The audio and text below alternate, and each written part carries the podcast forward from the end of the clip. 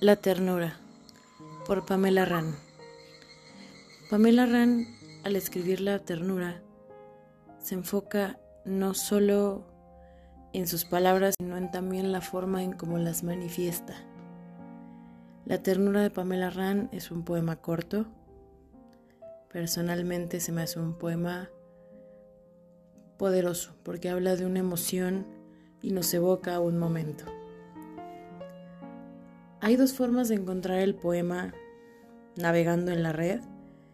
La primera es encontrar los versos bien definidos, con sus espacios, con sus comas, con sus tiempos. Y la otra es la forma impresa. La forma impresa se apoya del, tipo de poemas que conocemos como caligramas.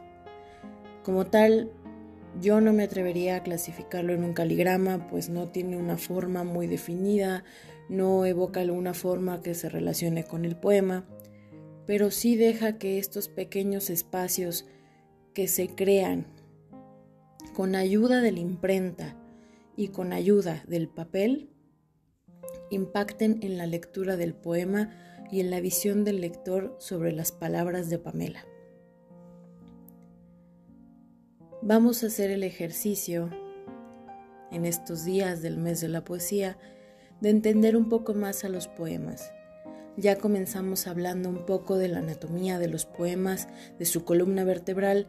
Ahora vamos a darnos un poco el lujo de hablar de la dermis, de la parte externa de los poemas, de lo más superficial. La ternura. La ternura es la nostalgia, es la mano mojada en el espejo.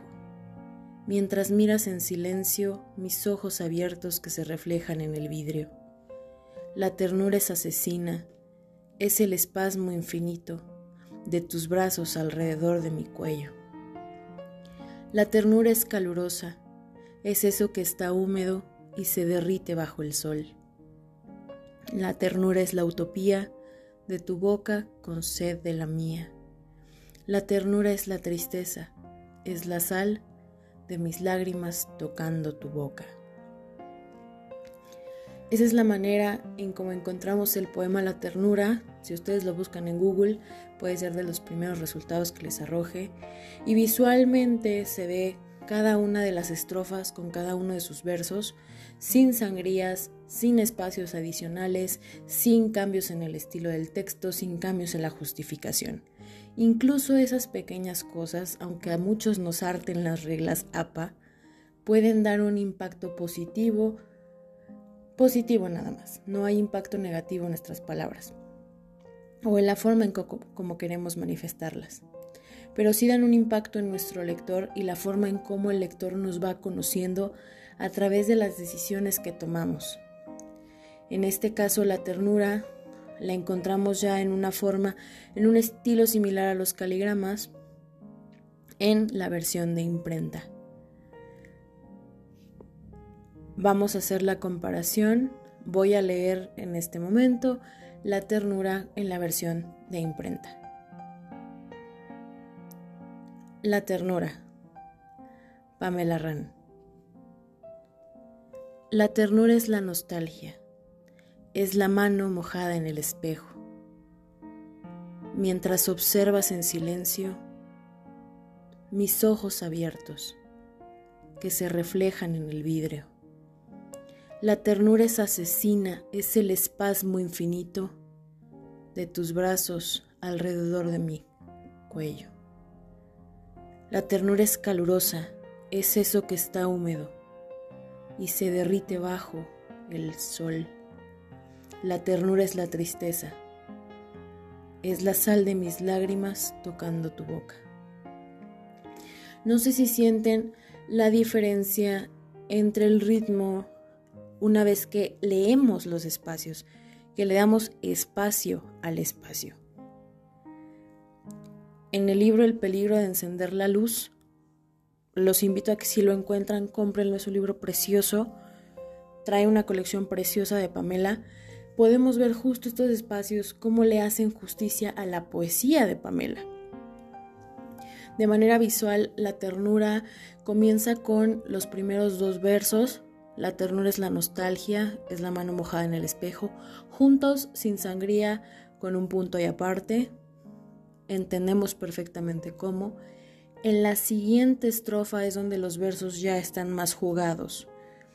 Mientras observas en silencio no tiene una sangría, pero el siguiente verso, mis ojos abiertos, ya podemos ver, o sea, ya podemos ver, tenemos un espacio existente tenemos un espacio similar a una sangría en el que dejamos como respirar a la frase. Dejamos que vaya fluyendo.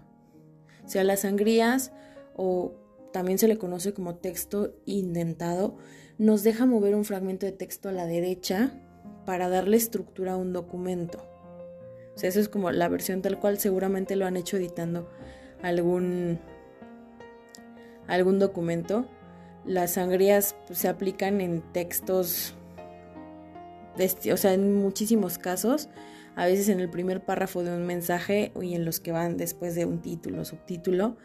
Y pues la medida de la sangría de manera estándar va en relación con la medida de la línea. Aquí en el poema estas sangrías son laxas, fluyen, le dan movimiento, vemos movimiento dentro de una hoja estática. Mientras observas en silencio es un verso, como les digo, no tiene sangría, pero el siguiente verso tiene una sangría larga, dejando pausa al lector, para poder entrar con esa pausa y con nuevo aire a mis ojos abiertos, para que en el siguiente verso dejamos un pequeño espacio, volvemos a respirar para aclarar que mis ojos abiertos se reflejan en el vidrio. En el siguiente verso le estamos dando ya características diferentes o características que se yuxtaponen al concepto de la ternura. El siguiente verso, en la primera lectura, si ustedes se regresan un poquito a este podcast, en la primera lectura lo dividen, este verso son dos versos diferentes, Aquí en la parte del papel son, es un solo verso formado por dos versos. La ternura es asesina, es el espasmo infinito. Es un verso completo que en su lectura anterior era solo la ternura es asesina, verso 1, verso 2 es el espasmo infinito. En esta nueva parte en el papel lo divide solo una coma, pero sigue siendo un solo verso. En el siguiente verso tenemos otra vez una sangría larguísima Después de decir que la ternura es asesina, es el espasmo infinito, volvemos a tomar aire para entonces aclarar que es un espasmo de tus brazos alrededor de mi cuello, para dar a entender el contexto de por qué ese espasmo nos hace querer volver a jalar aire. Después, los dos versos que teníamos por separado hacemos el mismo juego, los juntamos para poder decir la ternura es calurosa, es eso que está húmedo. Y después, y se derrite bajo el sol, son tres versos diferentes. Y se derrite bajo es el primer verso. Él comienza con una sangría y después solo la palabra. Y después una sangría más larga para decir sol. Y entonces vamos dando esta entonación. La ternura es calurosa, es eso que está húmedo y se derrite bajo el sol para dar a sentir cómo, la, cómo desaparece la emoción. Ya cerrando, la ternura es la tristeza, entramos de lleno la frase sin espacios, sin adornos, y después aclaramos que esa tristeza es la sal de mis lágrimas tocando tu boca. Podemos ver cómo los espacios juegan a crear una nueva imagen, a crear la voz del autor dentro de nuestras cabezas, dentro de la emoción de la poesía. Es una emoción pura, es una emoción sencilla, es otra manera de ver la poesía, no solo espacios colocados de manera aleatoria, no solo espacios que a lo mejor fueron errores de imprenta, son espacios a propósito, espacios que tienen voz, silencios que se escuchan. La poesía es eso, la poesía es poner atención en todas las pequeñas cosas. Incluso la luna aparece de día. Eso es poesía.